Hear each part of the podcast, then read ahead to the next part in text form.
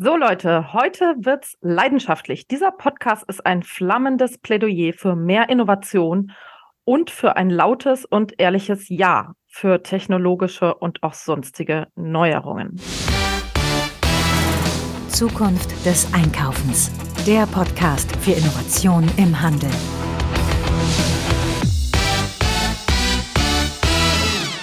Hallo und herzlich willkommen zu einer neuen Ausgabe des Zukunft des Einkaufens Podcast. Mein Name ist Marilyn Repp. Ich beschäftige mich mit Innovation, Trends und Digitalisierung im Handel. In letzter Zeit am liebsten mit dem Thema Metaverse, Web3 und Blockchain für den Handel. Was bedeutet das denn für die Branche und welche coolen Beispiele gibt es hier schon? Und ich bin beim Handelsverband Deutschland im Projekt Mittelstand Digitalzentrum Handel. Dort bin ich stellvertretende Geschäftsführerin und wir unterstützen dort Händlerinnen und Händler bei der digitalen Transformation. Kennt ihr eigentlich den Weberaufstand von 1844? Ja, damals äh, wurden die mechanischen Webstühle eingeführt und ähm, erfunden und die verdrängten natürlich damals die bitterarmen Weber in Schlesien. Und die sahen sich in ihrer Not ähm, noch mehr in die Ecke gedrängt und starteten einen Aufstand gegen die Obrigkeit und auch gegen die neuen Maschinen. Geholfen hat das bekanntlich nichts. Und wie komme ich jetzt äh, zu meinem aktuellen Case? Ich war gerade eben auf der Webseite von Reno Schuhe und da steht, dass es bald einen brandneuen Online-Shop geben wird im Jahr 2023. Wow. Vermutlich wird es diesen Online-Shop niemals geben, weil der Schuhladen meiner Kindheit ist insolvent. Ich erinnere mich noch total gut an einige Käufe meiner Jugend im Gewerbegebiet äh, der kleinen bayerischen Stadt, äh, wo ich aufgewachsen bin, nördlich von München. Das war jetzt weniger so ein richtiges Shopping-Erlebnis, sondern da ging es halt eher um das, ja, Decken eines Bedarfs. Ich brauchte also Schuhe und ging dann da rein bei Reno und habe mir günstige Schuhe geholt und ging wieder raus. Und heute muss ich euch ehrlich sagen, kaufe ich meine Schuhe ausschließlich online. Und ja, sie passen oft nicht. Ich sitze jetzt hier gerade in meinem Homeoffice in Berlin-Friedrichshain und hinter mir liegt ein Karton, den ich noch packen muss, mit zwei Paar Schuhen, die zu klein sind. Und ich werde sie zurückschicken, weil sie nicht passen. Und ja, natürlich habe ich ein schlechtes Gewissen. Aber eigentlich ist das überhaupt nicht nötig. Also nicht das schlechte Gewissen, sondern dass ich die Schuhe zurückschicke und dass ich welche bestellt habe, die überhaupt nicht passen. Ich hätte einfach meinen Fuß mit meinem Smartphone scannen können und dann hätte mir der Online-Shop die passenden Größen vorschlagen können. Das ist technologisch absolut möglich. An der Stelle möchte ich nämlich erinnern an einen Podcast, den ich vor zwei Jahren aufgenommen habe mit der Startup-Gründerin Jacqueline Yildirim.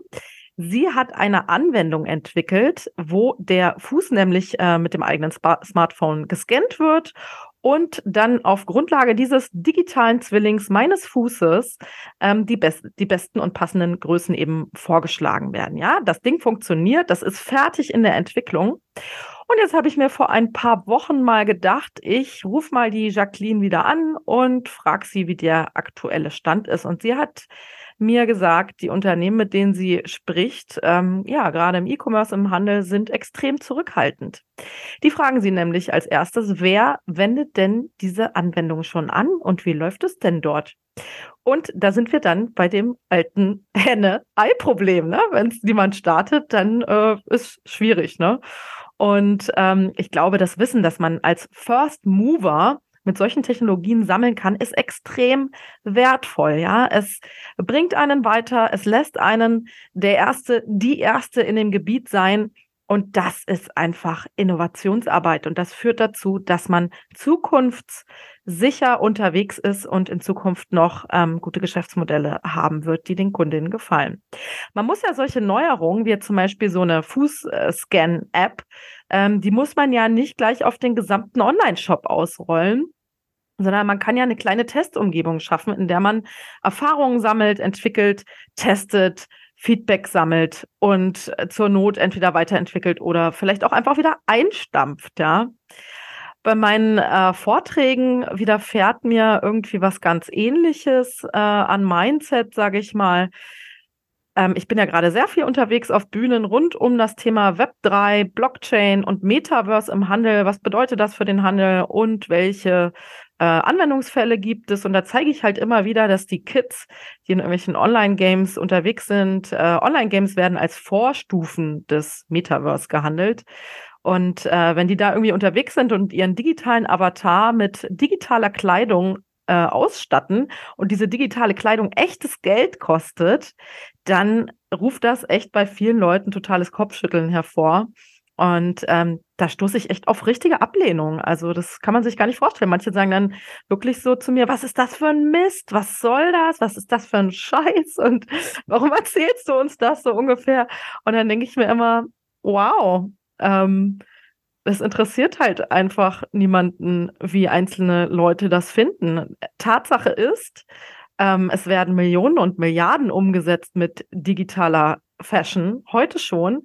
Und Gartner und andere ähm, große Consulting-Unternehmen und äh, Studien zeigen, dass in Zukunft dieses Potenzial noch wirklich exponentiell wachsen wird. Digitale Güter werden irgendwann für Umsatz sorgen. Das tun sie auch jetzt schon, aber das geht in eine ganz klare Richtung. Und wenn man dann sagt, das ist alles Mist und damit will ich nichts zu tun haben, dann verpasst man eben äh, diesen Trend, dann verpasst man vielleicht auch ein Stück weit äh, eine Zielgruppe und dann verpasst man ein Stück weit Zukunftsfähigkeit, ja. Und Innovationen sind heute meistens technologiegetrieben. Ähm, was heißt das? Ich will ein Beispiel nennen. Ich habe vor ein paar Tagen mit einem Startup-Gründer hier aus Berlin gesprochen, der meinte, ja, sie haben jetzt zuletzt einen Social Media Manager oder Managerin gesucht, hatten die Stelle ausgeschrieben und dann haben sie die aber jetzt wieder zurückgezogen, weil sie machen ihre Social Media äh, Postings jetzt mit ChatGPT. ChatGPT äh, habt ihr bestimmt auch schon von gehört. Das ist ja diese KI-Software, die ich einfach über meinen Browser aufsuchen kann ne, und mir dann da äh, wirklich tolle Texte erstellen kann. Also ich wollte eigentlich diesen Podcast auch äh, von ChatGPT schreiben lassen, aber ähm, ich glaube, das wäre irgendwie ein bisschen trocken geworden. Ähm, ich erzähle jetzt hier lieber frei von der Leber weg über meine Erfahrungen und meine Gedanken. Ähm, aber ChatGPT kann ganz tolle Texte schreiben und nicht nur trockene, sondern auch flippige, wie in Social Media irgendwie ähm, üblich. Und ja, was soll ich sagen? Diese Stelle wird nicht besetzt werden. Diese Stelle wurde von Technologie übernommen. Werbung.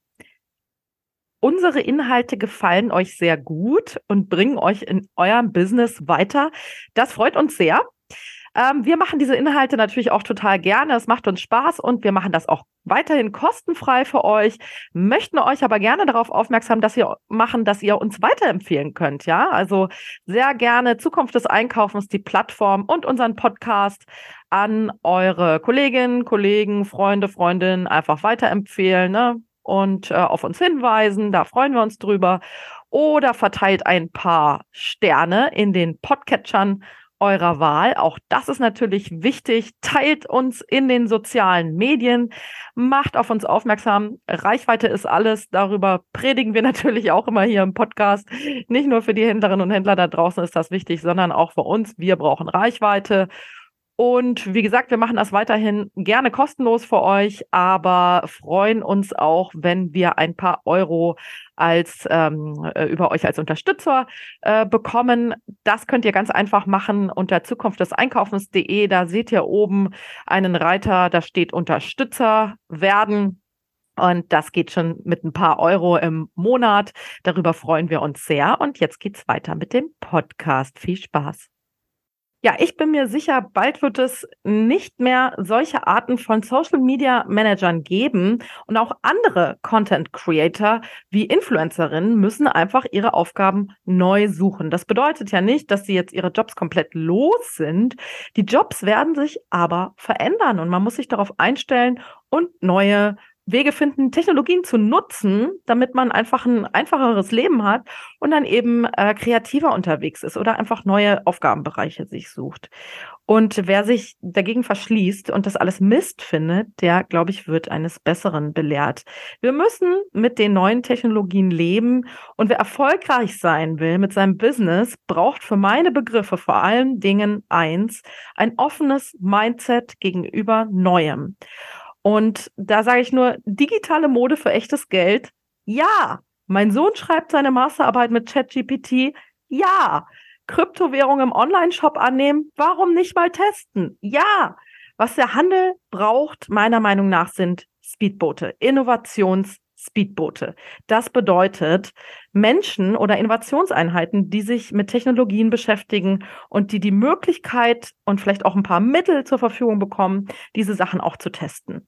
Und wenn der Test zeigt, die Technologie funktioniert nicht, die Kundinnen nutzen sie nicht, wollen sie nicht oder auch die Conversion Rate sinkt, gut, dann wird sie eben angepasst ähm, Neues ausprobiert oder wir stampfen das Projekt komplett ein. Und übrigens, das ist dann kein Misserfolg, sondern das ist ein Lernprozess.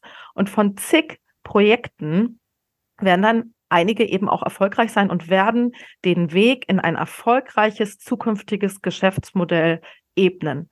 Und die meisten Projekte werden wahrscheinlich nicht erfolgreich sein und andere dann eben schon. Und so wird das Unternehmen dann zu einem Innovationstreiber und verpasst keine Trends mehr und wird zukunftsfähig. Und nur so wird es gehen. Die Digitalisierung wird nie mehr so langsam sein wie heute. Und auch die Kundinnen und Kunden, das wisst ihr selber besser als ich, die werden immer anspruchsvoller und die sind von diesen neuen Technologien umgeben und sie haben eine neue Erwartungshaltung. Wenn sie neue Technologien auch aus ihrem, ihrer privaten Umgebung oder aus dem Gaming kennen, dann wollen sie das eben auch haben äh, in, ja, in ihrer Kaufumgebung. Und bei den ganz kleinen Händlerinnen äh, sehe ich dann solche Innovationseinheiten vielleicht auch bei den Einkaufsgemeinschaften. Auch dort können solche Speedboote, solche Testeinheiten eingerichtet werden und verschiedene Neuerungen eben durchgetestet werden.